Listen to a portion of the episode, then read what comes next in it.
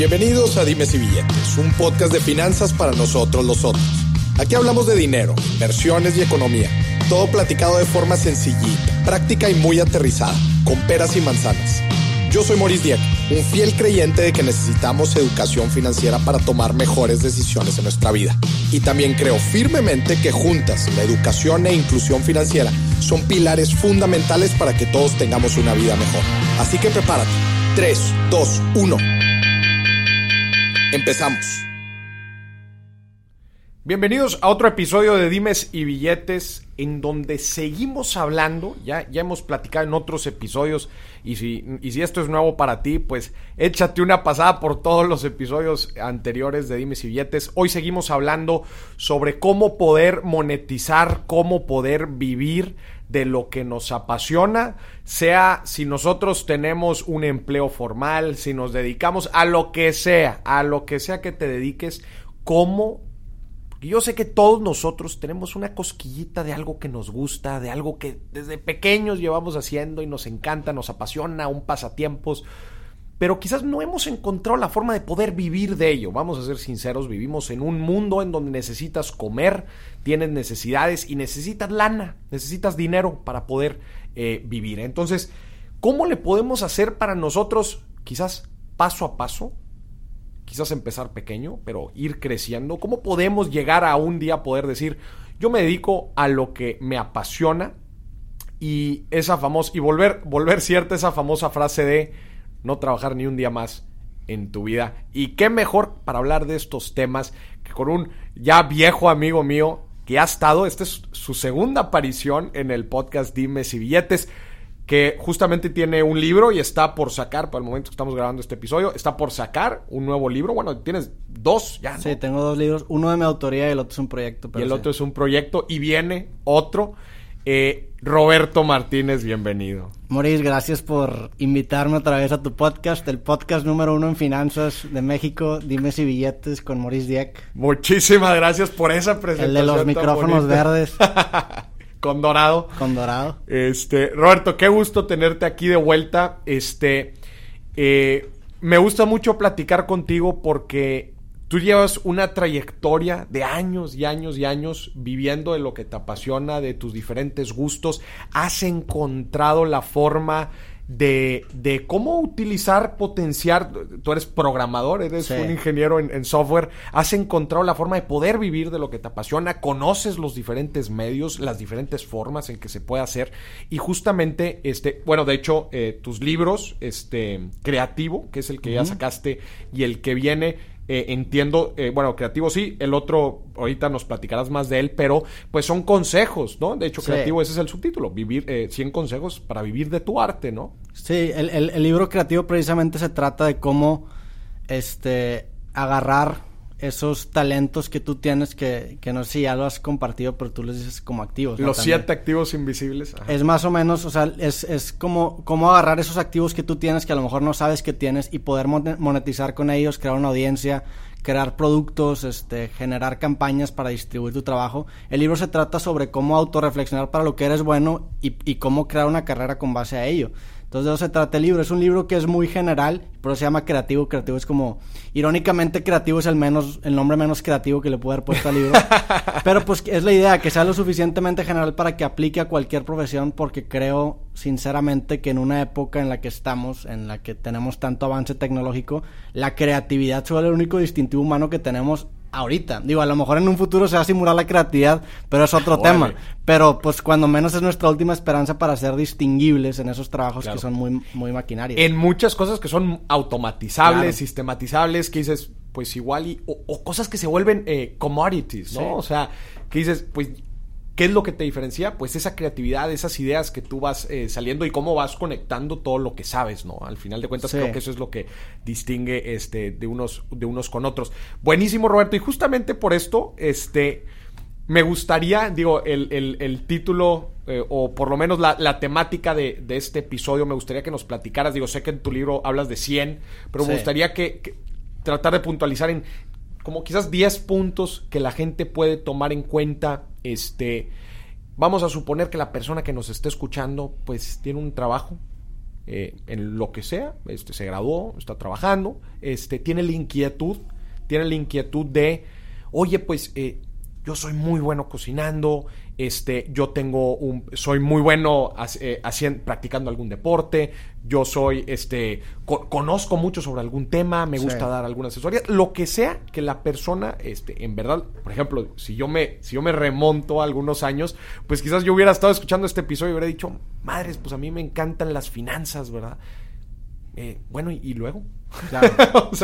Y luego que me, encanta educar, pero ¿y eso qué? ¿No? Entonces, me gustaría que este, que este episodio se convirtiera como en una guía práctica para que alguien este, pudiera tomar estos consejos y empezarlos a aplicar muy tangiblemente, terminando este episodio en estos paso a paso, en estos paso a paso para, para poder llegar a, vivir. Porque tú lo has hecho muy bien, ¿eh? y eso es parte de, la, de la introducción que me gustaría dar.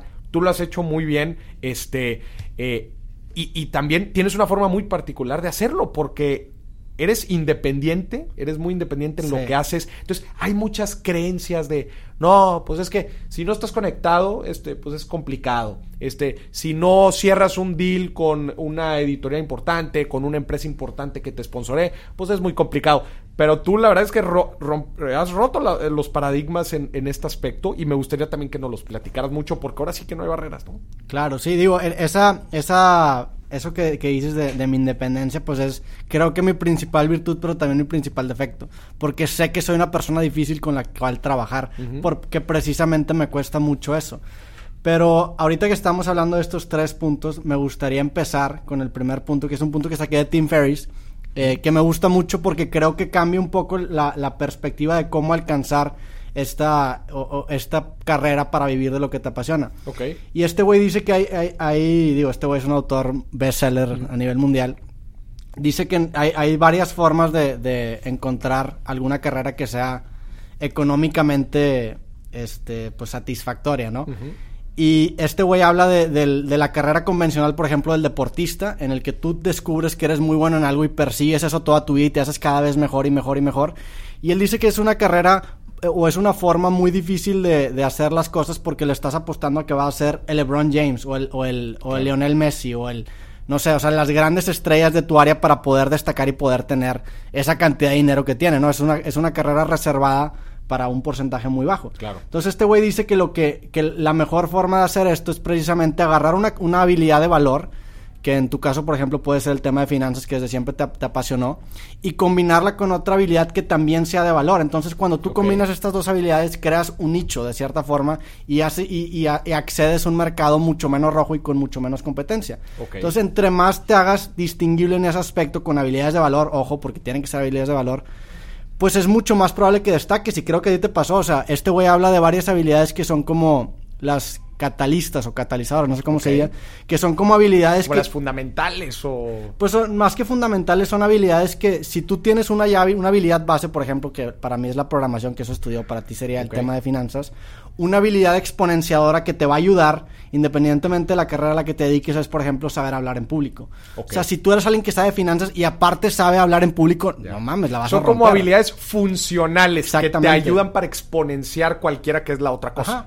Entonces, este güey habla de tres habilidades que son hablar en público, negociar y la tercera no me acuerdo cuál era, pero era más o menos de Negociar slash vender. Sí. Que yo me acuerdo que, que, escuché esas habilidades y yo creo que en el 2020 le agregaría saber hacer videos. Porque tú puedes ser un experto en cualquier tema y de hecho todo el mundo tiene una habilidad, o casi todo el mundo tiene una habilidad que es como valorada en el mercado.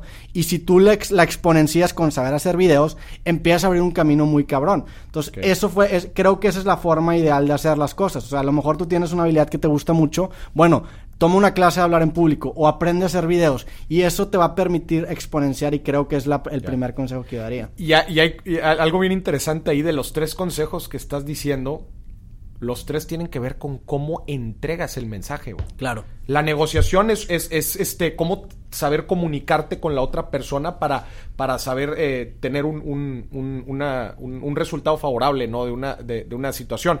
El hablar en público ni se diga. Y el hacer videos es la forma en que tú estás entregando también un mensaje. Entonces, como dicen, eh, tratando de estructurar un poquito este consejo, pues una cosa es algo que te diferencia, una gran habilidad, que eso ya de por sí te pone en un nicho pero ¿cómo le entregas, güey? ¿Cómo generas algo de valor con eso y le entregas a los demás? Creo que por ahí va también el, tema, ¿no? Sí, digo, precisamente estas habilidades exponenciadoras, como tú dices, son, son habilidades que te permiten entregar un mensaje. Entonces tú puedes tener mucho know-how, mucha sabiduría, pero si no tienes esta forma de acceder o accesar a estas, a estas personas que son estas habilidades exponenciadoras, no vas a tener forma de, de, de a lo mejor generar un producto y alcanzar una audiencia. Entonces, pues, por ejemplo, a mí me gusta mucho decir, digo, a lo mejor suena muy mamón, pero que si Aristóteles estuviera vivo en este momento, probablemente tendría un podcast o probablemente estaría haciendo videos. ¿Por qué? Porque la, verdad es que el medio en el que transmites tu mensaje no es tan importante. Si el día de mañana los podcasts desaparecen, yo tumbo mi podcast y me voy al medio más popular, porque lo, que importa es el mensaje y lo que estás intentando transmitir. Claro. eso sucede igual ahorita en TikTok. Exactamente. Oye, cambió la forma, pero es igual, es comunicación, es creatividad. Es forma de empaquetar un mensaje. Entonces, ya que tienes estas dos habilidades, ahora sí empieza pues yo digo que si, si, es algo que te apasiona, que esto por ejemplo sale, lo, lo, menciona Robert Greene en su libro Mastery, que para encontrar estas, estas habilidades en las que tienes mucho potencial de volverte grande, tienes que ser, obviamente tienes que tener talento porque si, si juega la suerte, pero también tienes que tener lo que él le llama inclinación natural, que desde chiquito como que ya, lo, o sea, que, que naturalmente cuando quieres procrastinar en algo, te vas a eso, no si a ti te pasaba que creo que sí, porque tú trabajabas en consultoría, que en tus tiempos libres investigabas de finanzas o te gustaba explicar. Me acuerdo que me decías que explicabas con. Sí, sí, sí. Era algo que lo hacía natural, ¿no? Como tú dices, al procrastinar es algo que naturalmente te, inclina a hacerlo. Y, y esa, esa, eso es bien importante porque la inclinación natural te, te ayuda a romper esas barreras difíciles que conlleva una carrera creativa, porque una carrera creativa pues, y, y, más cuando lo haces independiente, tú eres responsable de todo. Si tú la cagas, es tu culpa, güey. Sí. Y muchas veces, y creo que las partes más difíciles de la carrera creativa es cuando tú haces todo bien y como quiera sale mal. O sea, como quiera alguien externo a ti la caga. Y eso pasa muy seguido, es súper frustrante. Si no tienes esa inclinación natural, probablemente te vas a acabar rindiendo. Entonces yo diría que primero identifiques esa, esa, es, eso lo que tienes inclinación natural porque es lo que te va a apasionar investigar lo exponencies con una habilidad, con una habilidad exponenciadora y empieza a difundir un mensaje. ¿Qué va a pasar cuando haces eso? Vas a empezar a crear una audiencia que, va, que va a estar alineada en, cuestión de valores contigo. Y esa audiencia va a ser una audiencia ferviente que te va a apoyar y va a encontrar en ti un nicho. Y creo que ahorita estamos en la etapa de nichos. Ahorita estamos pasando de las celebridades de millones de followers a las celebridades de miles de followers. Claro. Que a lo mejor dices, pues güey, eso son malas noticias porque ahora voy a vender menos. No necesariamente, porque ahora el nivel de fans que tú tienes al ser un nicho y al ser más específico es mucho más fuerte, entonces te van a apoyar más. Entonces eh, eh, creo que eso sería como que el primer paso, encontrar lo que te apasiona, comunicar el mensaje y empezar a generar una audiencia. Ya, qué importante esto para, la, para tú y que nos estás, eh, que nos estás escuchando. Ve haciendo este ejercicio conforme vamos platicando piensa, ¿cuál es esa eh, habilidad en donde me encantó la me encantó la forma en que lo conceptualizamos inclinación natural porque estoy seguro que cualquiera que nos esté escuchando seguramente sabe qué es, o sea, seguramente sabe qué es. Un ahorita estamos viviendo una cuarentena muy fuerte. ¿A qué te inclinaste naturalmente a hacer? Exactamente. Oye, hubo gente que se puso a cocinar, pues porque le llamó la atención el, el tema de la cocina. Hubo gente que se metió a investigar cosas, a aprender cosas. ¿Qué fue? Pregúntate, ¿qué fue eso? Y bien importante el otro, exponencia ese mensaje con una habilidad eh, catalizadora, una habilidad funcional para hacer crecer todo eso. Claro. Buenísimo. Entonces, este es el primer ejercicio que, que, que nos llevamos de tarea. Venga, otro ya que tienes tu audiencia, ya que tienes identificado a lo mejor esa, esa pasión que tienes inclinación natural y ya, ya que desarrollaste esa, esa habilidad funcional, como tú le dices, para poder comunicar tu mensaje, eh, empieza a compartir contenido, vas a generar tu audiencia, vas a generar tu nicho y encuentra una forma de, elaborar un producto que encapsule de cierta forma lo que tú estás haciendo para poder ofrecérselo a tu audiencia. Entonces, una vez que encuentres ese producto, pues ya va a ser mucho más natural porque va a ser un producto de un tema que tú dominas, con una audiencia que sabes que está interesada y ya das esa transacción, ya das como ese paso. Y a mí, en y creo que ahí es en donde me diferencio de mucha gente, creo que de ti, porque creo que tú y yo somos muy opuestos en el sentido de que yo hago todo y tú, a ti te gusta delegar mucho. Mm. Que son dos formas válidas de hacer las cosas. Creo que la tuya es más popular que la mía. Mm. Y creo que las infraestructuras laborales lo avalan. O sea, tú eres todos, o sea, todos los centros de... O sea, por ejemplo, ahorita estamos en un cowork, a mí me caen los coworks. digo, sin demeritar el cowork que... Este es muy bonito, pero no me gusta el ambiente de un cowork porque no me gusta estar con gente. Para mí, mis grandes logros los, los los o sea, llego a ellos en aislamiento. Mm. Pero pues hay gente que trabaja de forma diferente. Claro. Ahí es en donde yo me diferencio. Yo la forma en la que lo hago es que El producto lo desarrollo 100% independiente. Uno, porque me gusta mucho sumergirme en el proceso creativo detrás de lo que estoy haciendo. Y también porque quiero, quiero hacer mi proceso creativo lo más sano posible. Que creo que eso es muy importante si estamos pensando en vivir de tu arte y estamos hablando de una audiencia chiquita que, que, que representa un nicho. ¿A qué me refiero? Que si tú desarrollas, por ejemplo, un libro, que es, que es mi caso, que no tengas tantos intermediarios, porque eso te va a permitir generar una utilidad mayor y un, y un, un margen mayor en, en, tus ventas. Entonces, por ejemplo, si yo saco un libro independiente, con que venda dos mil libros, es un proyecto que me da mucho dinero Claro. y, y- y justifica el que lo haya hecho. Y si lo saco, por ejemplo, con una editorial, que también podemos hablar de los pros y contras de una editorial, Que ahorita nos aventamos el ahorita tiro. nos aventamos un round si quieres, pues vas a tener que vender para ganar lo, lo mismo que ganaste con los Claro. 2000. A lo mejor vas a tener que vender, y no estoy exagerando, güey. ¿Qué te, qué te puedo decir? ¿30 mil? Sí, ¿35 miles, mil? miles. O sea, muchísimo más. Claro. Entonces, ahí, o sea, para, para saber qué disyuntiva o, o qué camino tomar dentro de, de- de esa disyuntiva te tienes que conocer. Claro. Y creo que es importante conocerte. Yo, a mí, por ejemplo, yo soy muy fanático de una prueba de personalidad que se llama la prueba Myers-Briggs, que te dice cómo eres tú. Y a mí esa prueba pues me describió muy bien. Yo soy una persona que se llama InJ, que es el arquitecto. Ok. Y, y- y para una persona como yo, este modelo de trabajo independiente me funciona. Para una persona a lo mejor como tú, que pues, supongo que eres extrovertido, te funciona a lo mejor delegar, que son igual de válidos, la neta. Claro, son, como dices, son diferentes dinámicas de trabajo que se adaptan a diferentes personalidades, ¿no? Como Sí. lo decías. Pero eh, hay un punto aquí bien importante, porque en este proceso, porque vamos, vamos en un proceso, vamos creando una audiencia, gente que esté interesada.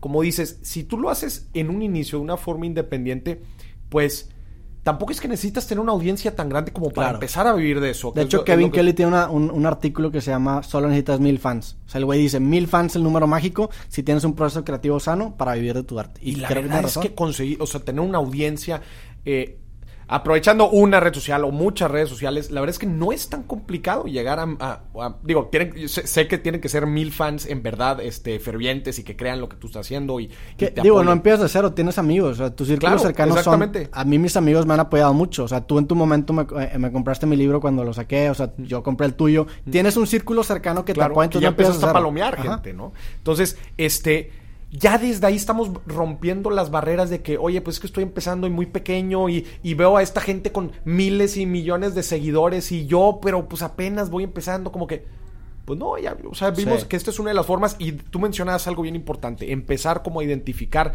este tipo de productos que tú puedes ir sacando relacionado, que ojo, y aquí quiero ser muy claro, no es muy diferente a cualquier otro negocio. Tú en cualquier negocio, tú conoces a tu audiencia, conoces a tus diferentes segmentos y empiezas a entender qué es lo que necesitan, ¿no? Que aquí Sí. en verdad se tiene que hacer una- un, un ejercicio de reflexión.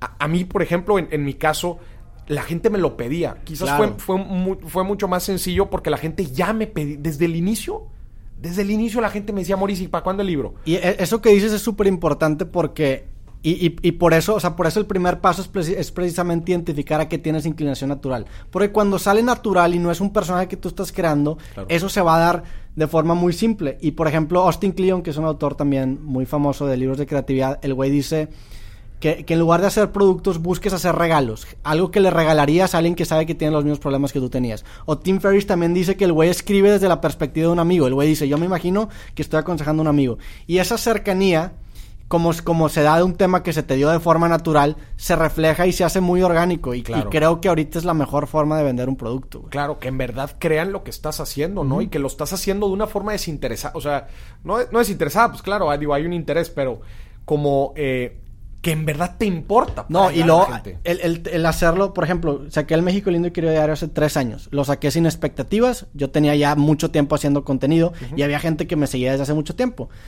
El, el libro no tenía probablemente mucho que ver con lo que yo hice, pero la gente por querer apoyarme me compró el libro. Entonces, y, y yo me acuerdo que en el- el- imprimí dos mil ejemplares de este libro y se me acabaron como en dos semanas, güey.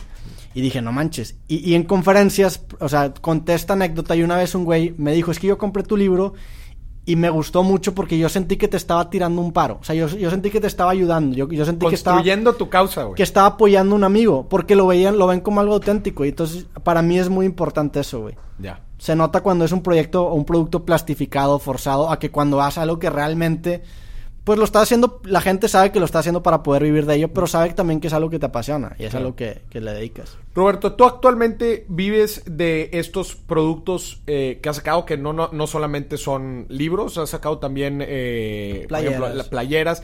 Que, principalmente libros, la neta. Principalmente libros. Pero el primero lo sacaste hace tres años. El primero lo saqué hace tres años. México Lindo y Querido Diario, el proyecto.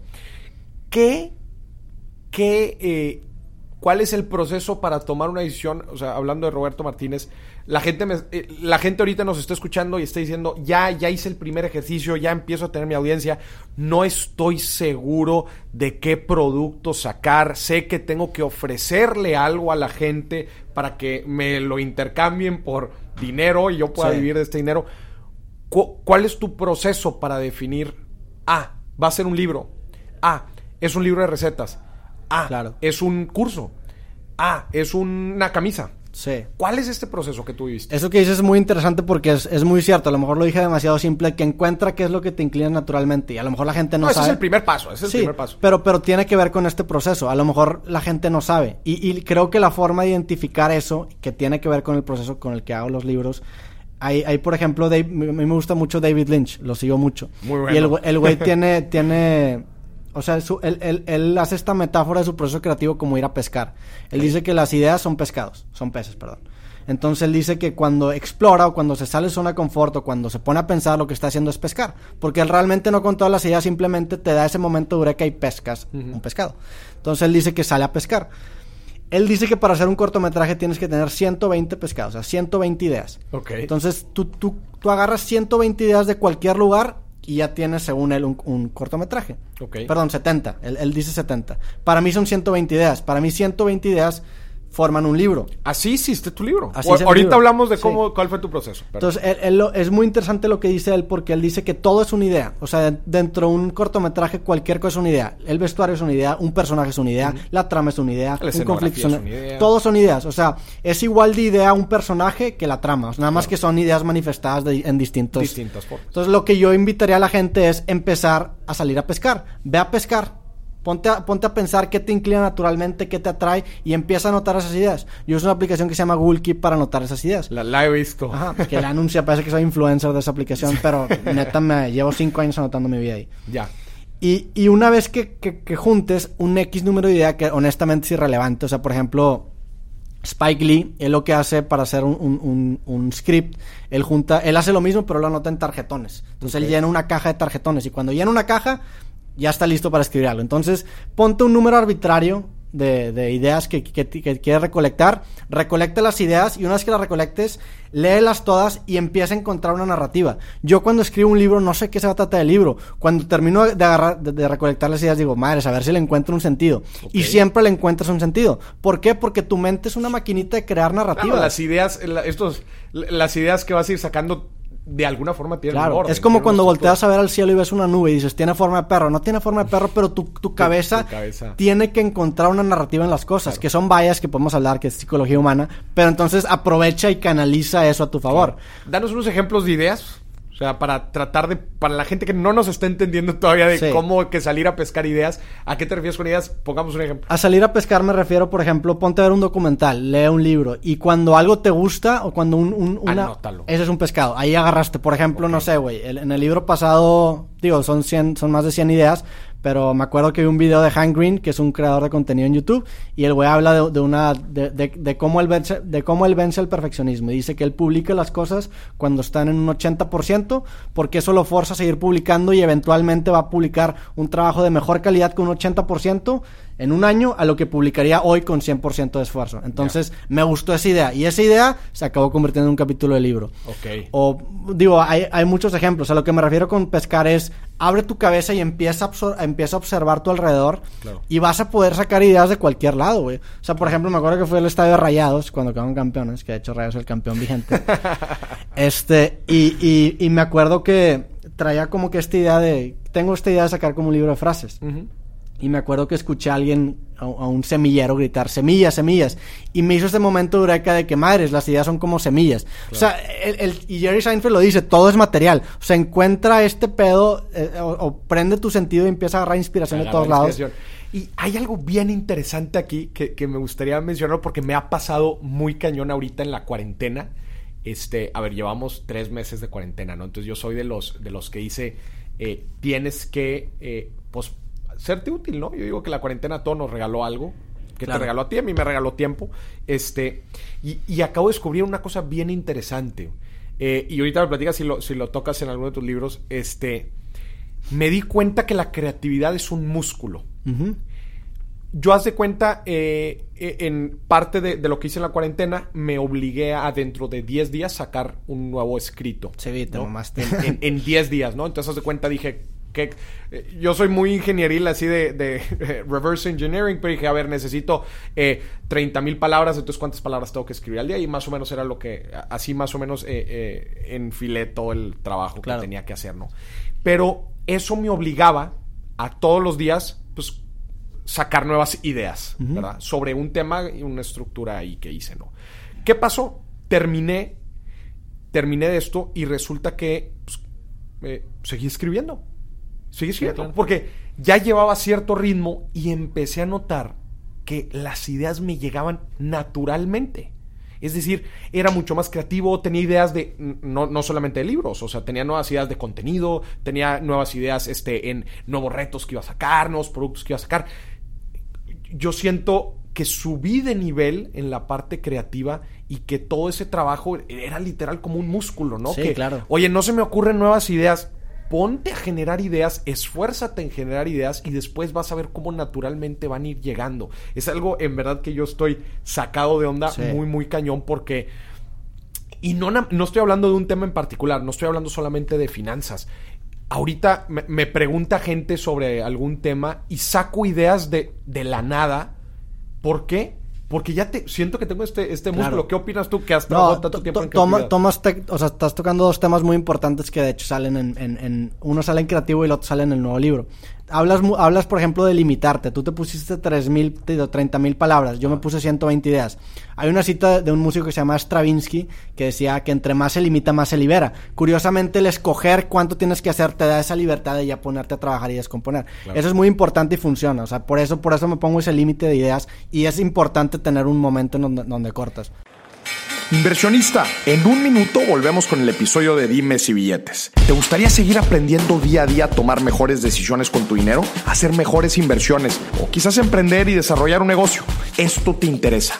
Quiero invitarte a Alfa, la primer comunidad de inversionistas en Latinoamérica que busca darte las mejores herramientas para que puedas seguir creciendo tu vida financiera. Al ser miembro de Alfa recibirás el boletín Alfa Express con los mejores tips y recomendaciones financieras. Tendrás acceso a contenido exclusivo que incluye el overtime de este episodio. Obtendrás descuentos en mis productos y podrás entrar a la sesión plenaria Alfa, una reunión exclusiva en donde aprenderás sobre diferentes temas del mundo de las finanzas, economía e inversiones para que juntos crezcamos como personas y como profesionistas. Para más información entra a mi página de internet www.morisdieck.com y da clic en la pestaña comunidad. Listo, volvemos. ¿Cuántos kilómetros vas a correr todos los días? Exactamente. Este, o sea, puedes, puedes, tener la mejor condición del mundo, pero si te metes una carrera en donde no tienes final, aunque seas el mejor maratonista del mundo, vas a acabar sí. muerto. Tienes que tener 42 kilómetros. O sea, tienes que tener un límite. Yeah. Y el otro que toca es muy importante sobre precisamente la creatividad como músculo. En el nuevo libro tengo un... Y, y también precisamente escribir, porque para mí el hábito que más ha cambiado mi vida por mucho ha sido el de escribir. Okay. Yo también escribo casi todos los días, más que nada cuando estoy haciendo libros, pero para mí esa es la mejor forma de de, de, de, estructurar mis ideas. Y tengo un nuevo capítulo, en, digo, tengo un nuevo, en el nuevo libro tengo un capítulo que se llama Escribir es el cardio de la creatividad. Okay. Porque independientemente a lo que te dediques, escribir te da ese beneficio. Tú, te, tú estás escribiendo de finanzas, yo puedo escribir de creatividad, tú puedes escribir de cocina, tú puedes hacer lo que quieras. Con que escribas, mm. estás desarrollando de cierta forma una condición creativa.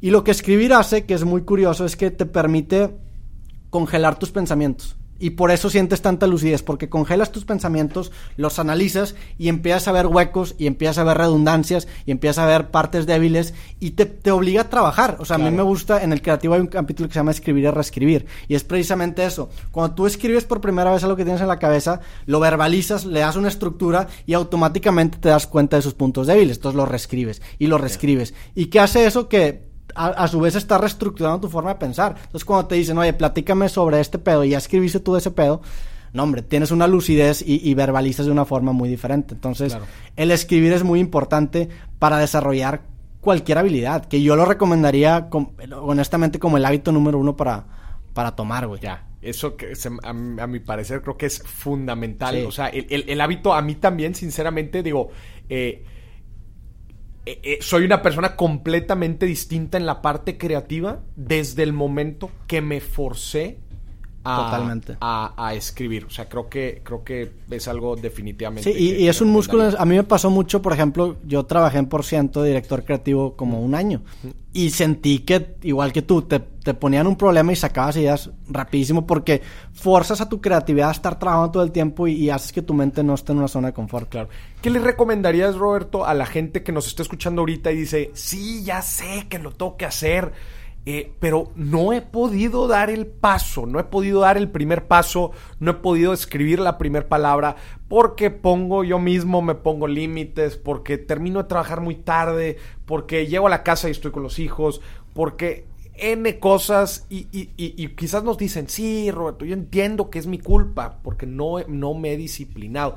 ¿Qué le recomendarías para decir, ya, güey? Sí. Ya, empieza, terminando este podcast, ¿cómo ¿Cómo le haces tú para, para romper esta, este ciclo de, la inacción sí, y es, dar el primer paso? Digo, es, es sacarlo lo antes posible a mí me gusta referirme a, precisamente este proceso como abrir una llave que hace mucho que no abres. Si, no, si sientes incomodidad al principio es porque hace mucho que no abres esa llave. Entonces vas a abrir esa llave y ponte a escribir, güey. Lo que sea, lo que te salga, aunque tenga errores, ponte a escribir. Y a lo mejor al principio va a salir agua sucia, agua chafa, porque hace mucho que no abres esa llave. Una vez que salga esa, esa agua sucia vas a empezar a, a sacar mejores ideas. Entonces todos esos pensamientos que tienes en la cabeza, escríbelos, ponlos en papel para que los saques de tu cabeza y de cierta forma le des flush. Y una vez que los veas en un papel, ahora sí puedes ver qué hacer con ellos. No tienes que hacer un libro, a lo mejor tú quieres hacer otra cosa completamente distinta a un libro. Pero escribir, insisto, escribir para mí es el cardio de cualquier cosa. Escribir te va a estructurar tus ideas y te va a generar un, un valor para lo que sea que quieras desarrollar. Entonces dices, madre, estoy muy abrumado, sé mucho de cocina, no sé qué hacer. Oye, ¿qué sabes? Escribe todo, todo lo que sabes y una vez que lo vas en un papel, le vas a dar un alcance a, todo lo que tienes y vas a poder ahora sí ponerle nombre y apellido. Ok, esta idea se me antoja para hacer un tutorial o esta idea se me antoja para hacer un artículo. Me encantó la idea que estabas diciendo ahorita, este, que por ejemplo, como nosotros nos pusimos límites. Y me acuerdo que una vez tú me platicaste que te levantas todos los días y tienes, creo que eran tres hojas. Este, en blanco que, que tú, que, era como un mensaje que le estás dando a tu cabeza de no puedes avanzar en tu día hasta que esas tres hojas estén, estén limpias.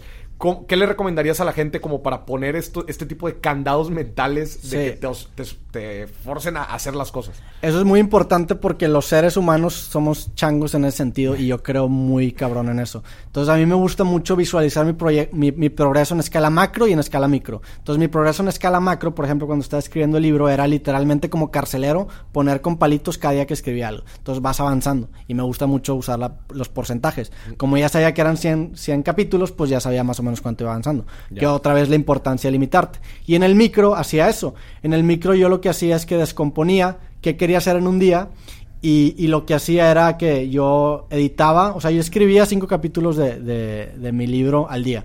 Que los escribía los escribía en varias iteraciones, pero siempre eran cinco capítulos. Entonces lo que yo hacía era poner un shot de tequila y cinco monedas de un centavo. Y cada vez que terminaba un capítulo yo agarraba una moneda y lo ponía en el vasito. Entonces, de esa forma, aunque suene súper estúpido, estás visualizando tu progreso y eso te hace motivarte, güey. Entonces, para mí, yo no podía avanzar en mi vida si las cinco monedas que estaban afuera del vasito no estaban adentro. Entonces, como, como perro literal o como simio, te motivas y canalizas eso. Hay, hay un concepto que, en el que habla un nuevo libro que se llama Kido, que Kido es como un arte marcial que tiene como videos en internet muy dudosos, pero el concepto, el concepto teóricamente es muy bello. El concepto te dice que el concepto se trata sobre usar la, la fuerza de tu enemigo a tu favor. Entonces, si sabes que tienes un bias, una predisposición, en lugar de hacer que te frene, canalízalo para que sea tu forma de hacer las cosas. Si ya sabes que tu cabeza es un simio en ese sentido, pues, güey, en lugar de, de, intentar combatirlo, abrázalo y úsalo a tu favor. Úsalo a tu favor, güey. Sí. Qué, qué, qué chingón.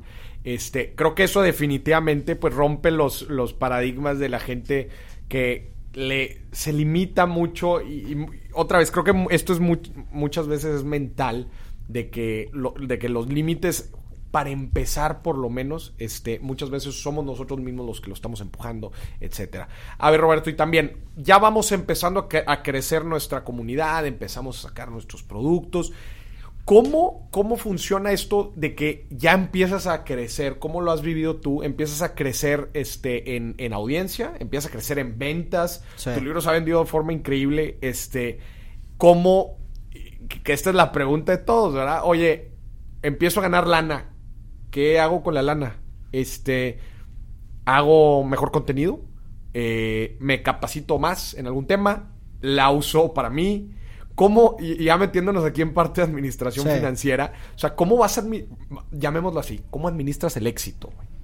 Como una vez que, que empiezas a vender, por ejemplo, yo, yo no he sacado mi libro, y va a sonar mamón, pero es cierto, yo no he sacado mi nuevo libro, que ya lo tengo escrito desde hace mucho tiempo, porque el creativo se ha estado vendiendo mucho. Entonces no quiero que la tienda se pare en cero y que yo saque el nuevo libro sin tener inventario creativo. Entonces lo que yo hice fue pedir más creativos. Se volvieron a acabar los creativos, entonces no tuve tiempo. Entonces ya volví a pedir todavía más creativos. Ok. Entonces al- lo que he estado haciendo con, con- con el dinero que me ha estado llegando es reinvertirlo en la infraestructura para poder sustentar una tienda de mayor tamaño. Oye, a lo mejor antes tenía que tener dos mil libros en inventario. Con lo que estoy vendiendo ahorita eso es muy poquito. Tengo que tener ahora más. Entonces, obviamente el tener más te cuesta es, es, eh, un- una inversión económica. Entonces, pues es... es, es- si, si, te, si, si te estás viendo como una tienda que vende tantos miles de pesos, tantos millones de pesos al, al, al año o al, o al mes, este, cuestionate qué tanto inventario, en mi caso, por ejemplo, qué tanta infraestructura necesitas para poder mantener ese volumen de venta y ahí es donde tienes que invertir primero. O sea, de cierta forma tú creas las estructuras y las estructuras te crean a ti. Tú compras los instrumentos y los instrumentos te hacen usarlos, ¿no? Entonces yo siempre he sido muy, muy fanático de esa idea de pues esta relación simbiótica que tienes con las cosas que haces. Si yo me veo como una tienda que vende tantos libros al mes, pues tengo que tener ese inventario. Si yo me veo como una persona que, que, grabar su podcast en su estudio, pues tengo que tener un estudio, tengo Claro. que tener el equipo. Entonces yo, yo soy mucho de la idea de invertir en mí mismo y apostarle a mí. Que, que eh, digo, eh, eh, algo que me pasó curioso en el libro creativo es que yo lo saqué, obviamente pensando en, en- en- en vendérselo a gente que estuviera metido en el, en el ámbito creativo, pero me di cuenta que mucha gente que incluso no está tan metida en la creatividad le gustó mucho el libro, porque es un libro que habla, en esencia, de confiar en ti mismo, de creer en tu, capi- en tu capacidad de hacer las cosas y de poder, de cierta forma, monetizar y vivir de lo que te apasiona. Entonces yo soy muy, muy fan de de apostar en mí mismo, que si la cago es mi culpa y agarrar esa responsabilidad. Entonces, ¿qué es lo que hago con el dinero? Invierto en infraestructura, in- out- invierto mucho en mí, la neta. Si quiero ir a una conferencia o quiero, por ejemplo, me suscribí a la plataforma Masterclass para poder absorber Estás capacitando y estoy agarrando material para mi, mi nuevo libro. Entonces, yo soy muy fan de eso, güey. Ahí te va, Roberto, creo que algunas de las cuestiones que tiene la gente que normalmente escucho relacionado a este tema. Uno, eh, de todo lo que estamos hablando hay un componente bien importante aquí, no me dejarás mentir, de tecnología. Sí, No todos son tan tecnólogos. totalmente. Tú eres programador, güey. O Sí. sea, de, de hecho, me da risa porque eh, la gente así cuando me pregunta, güey, ¿cuál es, qué, qué estudio y la fregada? Yo le digo, güey, digo, obviamente algo que esté enfocado en lo que te guste y lo Pero, güey, la neta, en este mundo, corrígeme si me equivoco, güey, si sabes programar, güey, estás a un paso adelante Claro. de muchísima gente y tienes una habilidad que se puede monetizar muy cañón, ¿no? Entonces, eh, mucha de la gente que, la, es más, la mayoría de la gente que nos está escuchando tiene una pasión, nos ha estado siguiendo muy bien este tema, pero claro, hay- en, en el tema de monetizar, de vivir de lo que quieres, hay un gran componente tecnológico y te lo digo porque lo vivo yo, ¿verdad? Yo no sé programar, bueno, le entiendo más o menos, pero yo no voy a programar mi página de internet, Claro. yo no voy a este, meterme a los fierros de una configuración, yo no, yo no, y es- eso es parte también de lo que a mí me gusta outsourcear, yo me dedico a lo que, a lo que me da valor a mí, y, y- y me concentro en eso. ¿Qué le recomendarías a la gente? Y no nada más a la, y, y aquí ojo, no nada más a la gente que quiere vivir de su arte, de su pasión, también a un negocio, porque Sí. esto pasa a cualquier negocio, es, o sea, si nos salimos aquí a la calle y ahorita lo de la pandemia ha, ha sacado a, a relucir el, el tema de necesitas digitalizarte. Necesitas llevar tu, tu- tu producto o servicio a la nube, al, al internet, para que la gente te lo pueda consumir, comprar, todos tus procesos de proveedores, clientes, todo tiene que estar digitalizado.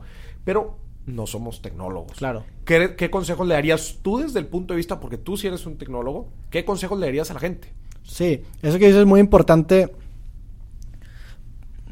Porque, porque, este, sí, no, no todo el mundo a lo mejor tiene la experiencia de programación, pero le interesa, este, o sea, le interesa desarrollar un negocio. Y, al- o sea, yo, yo soy muy fanático de la idea de tener el proceso creativo sano y creo que yo a lo mejor estoy del extremo de que neta, pues mi proceso creativo es lo más sano posible porque soy nada más yo. O sea, ahorita no tengo ningún empleado. Pero pues es, es simplemente agarrar esa premisa. A lo mejor si tú no vas a aprender a programar, pues sí vale la pena que te asocies con un programador. Yo soy el extremo, honestamente. Yo, a mí, es que a mí, me, a mí me apasiona mucho aprender de todo. Y, y por, por eso me he tardado tanto en estar en donde estoy. O sea, eh, empecé, mi página de internet tengo más de 10 años con ella. Sí, es una o sea, es muchísimo. y me empezó a generar hace 4 años. O sea, me- 6 años no me generó nada. Porque yo me fui por el camino difícil. Que me pagó muy bien, sí, sí me pagó muy bien. Y me arrepiento, no, no me arrepiento. Porque me puse en una posición muy chingona. A lo mejor hay gente que no tiene o ese interés de aprender todo como yo.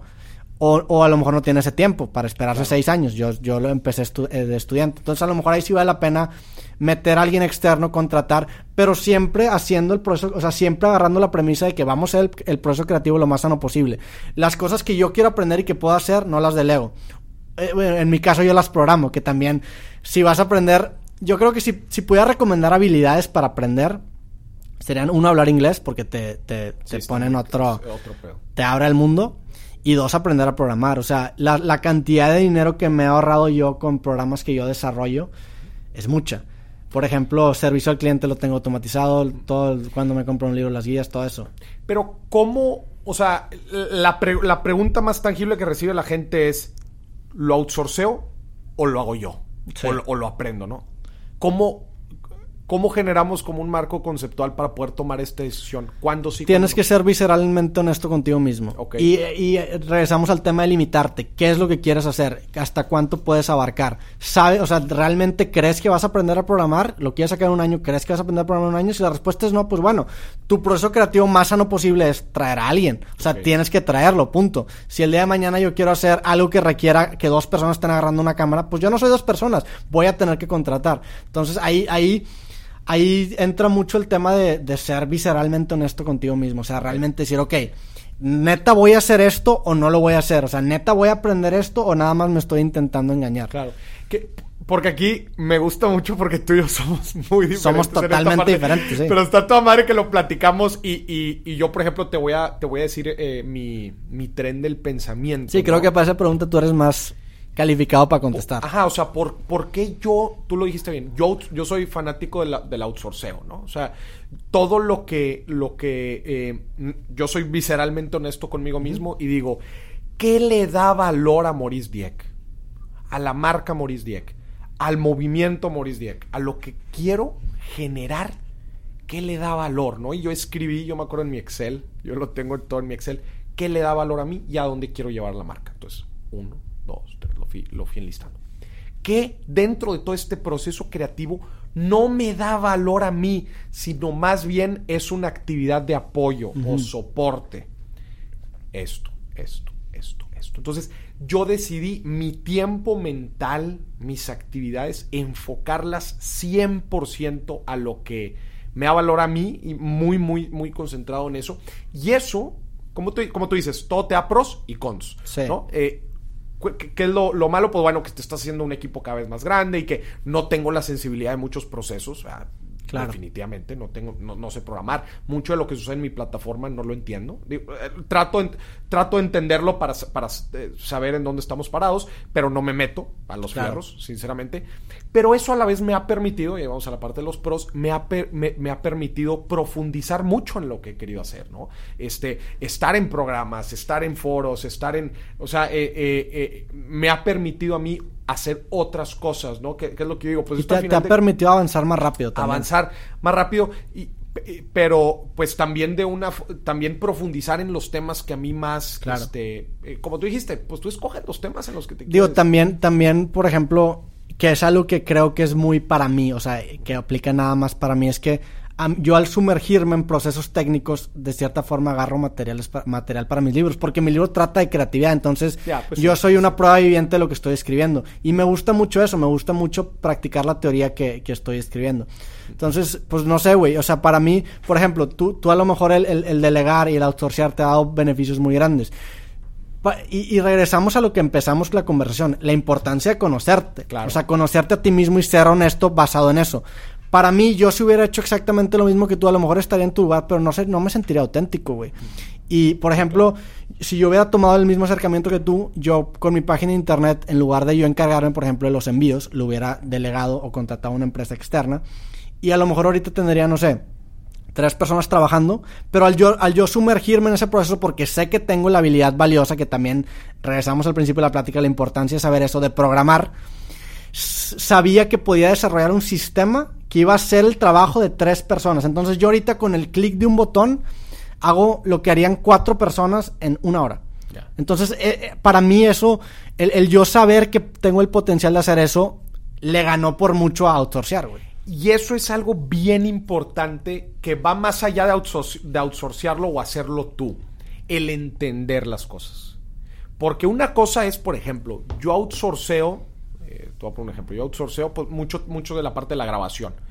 Pero yo entiendo, yo he recorrido el proceso, yo he grabado, yo he editado, sé lo que hay detrás. Y eso te da mucho valor también para después tomar decisiones de qué tanto delegas, qué tanto no. Y también de lo que se puede llegar a hacer y de lo que no. Que creo que contigo, eh, tú creo que eres el ejemplo de un sweet spot entre eso. Porque creo que te pasa, por ejemplo, yo creo que soy un extremo en el sentido que yo me involucro en todo. Y a ti te toca convivir, por ejemplo, con el otro extremo que son la gente, no quiero generalizar, pero los que aparecen en tele. Que literalmente no, saben nada de la infraestructura. Nada, más están ahí guapos y se ponen en, frame. Y ellos no, y tú estás como en ese sweet spot en el que tú te has metido en, en, la jerga de la programación. Dicen de que this guy has seen some scripts. O sea, has visto. Has seen some scripts. Ajá. Y, apar y pero tampoco estás tan metido en todo. Claro. Porque, pero eso se vuelve bien relevante. O sea, por ejemplo, ahorita me pongo en, en, un, en un ejemplo de, imagínate a alguien que está haciendo contenido de, ejercicio. Oye, Maurice, entonces eso significa que si yo quiero hacer mi, mi, curso de rutinas así de, de ejercicio, necesito saber grabar y editar. No necesariamente, pero te serviría mucho el entender. Te, facilitar. Y creo que grabar no es una, no, es una habilidad tan complicada como saber programar. Sí, exacto, definitivo, ¿no? Pero, por ejemplo, muchos de los procesos en mi página de internet, definitivamente no los ejecuto yo, pero entiendo qué está pasando detrás. Entiendo qué trabajo se requiere detrás y eso me permite a mí poder tomar decisiones y poder, al final de cuentas, decir, ¿Vale la pena que alguien lo haga? Claro. ¿O lo puedo hacer yo? Y ojo, incluso yo que soy el extremo tengo límites. O sea, mi primer libro lo saqué con una página que yo programé en Notepad. En Notepad, güey. O sea, el, programé el backend en PHP. Entonces, eh, lo saqué, hice ese experimento y me di cuenta, oye, ¿sabes qué? Mejor voy a agarrar Shopify. Porque no conviene la chinga que me estoy metiendo cuando sí tengo una, una alternativa que me brinda distintas herramientas. Entonces, incluso dentro de este extremo tengo esa capacidad de discernir y encontrar hasta qué punto realmente quiero hacer yo. De cierta forma, yo outsource eso a Shopify. Entonces sí estoy haciendo cosas. Pero porque sabías, güey. Claro. Esa es la cosa. Esa es la clave. Esa es la clave. No importa si outsourceas todo o outsourceas nada, lo importante es entender para que elijas lo que te funciona a ti. Y eso, eso es clave y creo que lo podemos aterrizar como otro consejo que no sé cuántos llevamos. No, definitivamente no vamos a seguir los días, pero la plática hemos sacado muchísimos a lo, que, que es, esa, yo soy muy fan del punk, a mí me gusta mucho la música punk rock y me gusta, me gusta esa música porque fomenta mucho una ideología que es DIY. O sea, la música punk en los 70s eh, lo que hacían las bandas era que sacaban sus discos ellos solos y tenían su propia disquera, ellos maquilaban todos. Entonces me gusta mucho hacer las cosas al principio de modo punk rock para precisamente tener ese tacto con todo el proceso integral que conlleva crear algo. y, cuando, y el día que llegues a delegar algo a alguien, que esa persona no te haga pendejo. O sea, realmente. que probablemente yo estoy en un punto ahorita en el que en dos meses, cuando se acabe la pandemia, voy a contratar, voy a tener una tienda y voy a contratar a alguien que me ayude con los envíos. Pero yo ya estoy tan sumergido en ese proceso que yo voy a entender luego, luego, cuando está haciendo un buen trabajo y cuando me está intentando ver la cara. Entonces, la importancia de hacerlo todo tú primero te brinda ese tacto y ese acercamiento. Que tú dices que no sabes de programación, pero sí sabes. O sea, estudiaste una carrera que te. que creo. las bases de. Ajá, te da las bases para que cuando menos a grandes rasgos entiendas lo que está haciendo, ¿no? Que se puede editar, que no. Que eso es clave. A lo mejor no tienes que ser un, un experto, pero sí que tengas como que a grandes rasgos o el, gran panorama del trabajo que estás haciendo. Ese tacto te lo brinda el empezar chiquito y el hacer las cosas de cero. Como tú dices, tú empezaste grabándote con tu celular, güey. La gente al principio me da mucha risa porque no creía que yo editaba mis videos. Yo sí, güey. en Premiere ahí los hemos estado haciendo. Roberto, hay una última pregunta. Digo, creo que, como decía ahorita, no seguimos ya los 10 consejos, pero fueron Pero hay más de 10 Hay más de 10 Digo, eso es muy curioso que lo, porque lo tengo que decir. Melio se llama Creativo capítulo 100 consejos para vivir de tu arte. Pues no son 100 consejos, son como 111, güey. Nada más que le puse 100 porque la gente ni se da cuenta. O sea, tú ponle el capítulo. Y es un número cerrado que se tú ve ponle, bien. tú ponle 10 al capítulo y honestamente estamos ofreciendo más de 10. El libro te, te da 100 consejos, pues son como 106, 107, güey. Claro, claro. Entonces es, es también es parte de esa ideología. Sí. Ahí te va otra, otra pregunta que se me hace igual muy, muy relevante que la gente tiene. Es, Maurice, Roberto, este, buenísimo, me motivé, este, ya empecé a ejecutar, pero fíjate que llevo seis meses, un año, dos años, o inclusive ya llevo tres, cuatro años, este, dándole, y la verdad es que no veo claro, este, no he podido colocar mis productos, no he podido colocar, no he podido generar audiencia. Este, sí, me he metido uno que otro curso, pues, este, para tratar de comunicar mejor, este, trato de dar los mensajes, pero pues no sé, como que siento, siento yo Sí. que no he tenido tracción. ¿Hasta cuándo lo debo seguir empujando? ¿Hasta cuándo mejor cambio de idea? Porque gustos tengo muchos. Claro. Porque gustos tengo muchos. Entonces, ¿cómo sé si en verdad este, le sigo taloneando esto? Y esta pregunta también me la hacen mucho, eh. Maurice, estoy empujando tres emprendimientos. ¿Por cuál me decido? ¿Por cuál no? Este, eh, ¿Qué consejo le darías aquí a la gente? Eh, ¿Es de seguirle fregando Sí. hasta que algún día jale? ¿Cuándo cambio de idea? Digo, ahí regresamos al punto de ser visceralmente honesto contigo mismo y, y- y evaluar. Honestamente, probablemente no vas a tener, o sea, no, no hay una respuesta correcta en eso. Es nada más tomar la decisión que puedas tomar con la información que tienes y vivir con ello. O sea, si, si, les, si le estás invirtiendo demasiado tiempo o demasiado esfuerzo a un producto que no te está dando tantos, eh, pues no te está regresando tanto, yo lo primero que haría sería analizar precisamente mi proceso creativo y ver qué tantos intermediarios realmente necesito, ver qué tantas manos hay sacando rebanadas del pastel y cuestionarme, ok, por, o sea, estoy vendiendo, imagínate, estoy vendiendo pasteles, estoy vendiendo 100 pasteles al mes y no estoy ganando dinero. Realmente, o sea, ¿por qué no estoy ganando dinero? ¿Realmente no debería estar ganando dinero? O sea, ¿realmente necesito tanta gente trabajando, absorbiendo tantos recursos o podría hacerlo más chiquito? Entonces yo... Necesito el local, lo puedo vender en línea. ¿Los ingredientes están caros o no están? Y, y, o sea, tenemos esta concepción romántica de, de- de, por ejemplo, si quieres tener un negocio, tener tu local. No necesariamente. Sí, no, no. Puedes vender pasteles en tu casa. Yo, yo tengo conocidos que venden pasteles en su casa y les va muy bien. Entonces, empieza, si no te está dando los números, hazlo más chiquito, hazlo más chiquito, hazlo más chiquito, hazlo más chiquito. Y empieza a encontrar también, por ejemplo, si tienes varios productos, cuál es tu producto estrella. Si el día de mañana me, está- me empieza a ir mal, por ejemplo, yo dejaría de vender las camisetas porque no es lo que más se vende y me quedaría con mis libros, que es mi producto estrella y es lo que más me gusta y es para lo que más inclinación natural tengo. Que regresamos al punto de inclinación natural. A lo mejor vas a agarrar algún trabajo porque no te está yendo muy bien o a lo mejor no quieres dejar tu trabajo, pero en tu tiempo libre, gracias a esa inclinación natural, Claro. vas a seguir desarrollando y trabajando en eso. Entonces, yo, yo empezaría haciendo más chiquito todo para que te empieces a dar mejores números con, con- con lo que estás generando. Y también, digo, el- va a sonar cliché porque somos creadores de contenido, pero crea contenido, güey. Si tú sabes de un tema y estás desarrollando productos para un tema, habla de ese tema. Habla de ese y tema. ponte a hablar con el celular, sube stories, empieza a comunicar, agarra esas habilidades exponenciadoras y ponlas en práctica. Yo la veo muy difícil que si haces eso no te vaya mal, honestamente. Pues digo, se puede, hay excepciones, seguramente. Pero yo la veo muy difícil que te vaya mal. A fin de cuentas, pues no, o sea, hay cosas que no puedes controlar. Claro. Y creo que, en- por ejemplo, creo que en este juego de hacer videos, pues de repente un video se hace viral que tú no te esperabas. Pero entre más estés intentando y entre más boletitos de lotería compres, más probabilidad tienes, güey. Claro, es co- como dicen, no hay, no hay blanco que se, que se, Sí. que se cubra de mil flechas, ¿no? Pues al final de cuentas es así, es estar trabajando y, y- y- Y, para cerrar, me gustaría a lo mejor cerrar, valga la redundancia, con algo cursi, pero creo que es muy cierto. O sea, la belleza de, de- de encontrar una forma de vivir de tu arte o encontrar una, un- una profesión que tenga que ver con lo que te apasionas, es que se vuelve un proceso de mejora continua, no solamente de lo que estás creando, sino personal. O sea, tú te vuelves una mejor persona.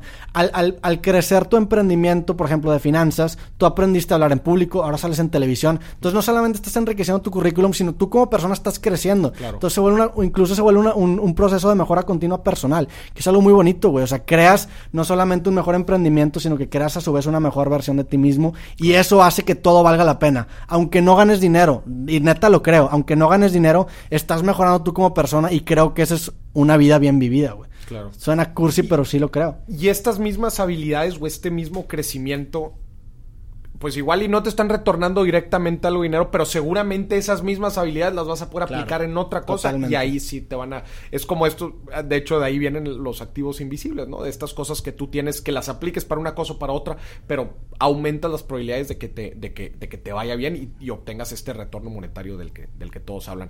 Roberto, pues muchísimas gracias. Definitivamente creo que aquí le dimos una muy buena pasada a, a muchos consejos para que la gente independientemente qué es lo que hagan con su vida, puedan, puedan empezar su camino de crecimiento para vivir de su arte, de lo que los apasiona. Platícanos para cerrar, este, eh, ¿dónde te pueden encontrar en las diferentes redes? Platícanos de tus libros. Sí, pues me pueden encontrar en, en, todos lados como Roberto MTZ TV. En mi página robertomtz.com si les interesa alguno de mis libros. Este, si ponen el código creativo se llevan un 10% de descuento. Creativo se llevan 10% de descuento. Y, y pues nada, digo, nada más para cerrar la conversación y para dar como un pequeño adelanto de mi nuevo libro que tiene que ver mucho con esto, que creo que creo que la clave, y a lo mejor tú, tú estarás de acuerdo conmigo, en esto es todo el tiempo estar intentando cosas, todo el tiempo estar ajustando cosas, todo el tiempo estar moviendo, o sea, no estancarte. Y me gusta mucho, y de hecho el nuevo libro lo arranco con una frase que me gusta mucho, que es, está en latín, es solvitur ambulando, que, básicamente, que significa se soluciona caminando. O sea, la vida muchas veces es un experimento que solamente se resuelve con la praxis, con la práctica. Entonces, si te sientes estancado, te sientes atrapado, güey, no eres un árbol, muévete, camina hacia adelante, intenta nuevas cosas, mueve y eventualmente le vas a pegar algo, güey. Creo yo eso. Qué chingón lo que estás diciendo, porque ahorita me estoy acordando. Cuando yo estaba escribiendo el segundo libro, ¿te acuerdas que nos juntamos? Y, te, y, tú, creo que tú me preguntaste cómo vas, y yo te dije, güey, llevo, llevo ya varios meses que no le he seguido. Y tú me preguntaste, ¿por qué no le has seguido? ¿Y qué te dije? Que estabas atorado con Me estanqué, güey. Te dije, güey, es que estoy estancado porque no hay un este hay un, estoy platicando una historia pero no logro embonarla con otros temas y haz de cuenta que como que me bloqueé y dejé de, y dejé de escribir por, por varios meses y me acuerdo tu recomendación es justamente lo que estás diciendo ahorita. Me dijiste güey olvídate sigue continúa cambia de tema cambia de capítulo empieza a hablar de otra cosa que ibas a hablar en ese libro pero empieza empieza con eso y es justamente lo que estoy y güey esa esa recomendación la he aplicado la apliqué con el nuevo libro y con el, con el que ya escribí y con el nuevo. Sí, eso, eso de, de, estar avanzando todo el tiempo es, creo que es lo más importante para en que tu vida sea un proceso de mejora continua. Digo, lo podemos Podríamos hablar más de esto, pero hay, por ejemplo, una frase que me gusta mucho de un músico que se llama John Darnielle, que dice que el bloqueo creativo es un lujo burgués. O sea, nosotros como creativos nos damos el permiso de tener ese bloqueo, pero si tú eres un oficial de tránsito no te puedes dar ese bloqueo. Entonces, realmente es una forma de procrastinar. Y más coloquialmente, esta frase de solvitur ambulando, que puede sonar muy mamona, es ya andando la carreta se acomodan los aguacates, güey. Nada más dale, güey, dale y se empiezan a acomodar las cosas. O sea, en la práctica realmente te acomoda la cabeza y hace que encuentres estas conexiones semánticas que muchas muchas veces estás buscando. Claro. Buenísimo, Roberto. y pues te agradezco mucho. Siempre que vienes aquí a Dime si billetes, este, la rompemos muy duro. Muchas gracias. Sin duda, estos van a ser consejos eh, pues de mucho valor para toda la gente que está allá afuera, quiere vivir de su arte. Y a ti que nos estás escuchando, muchísimas gracias. Esto fue otro episodio de Dime si billetes. Hasta la próxima. Sobres.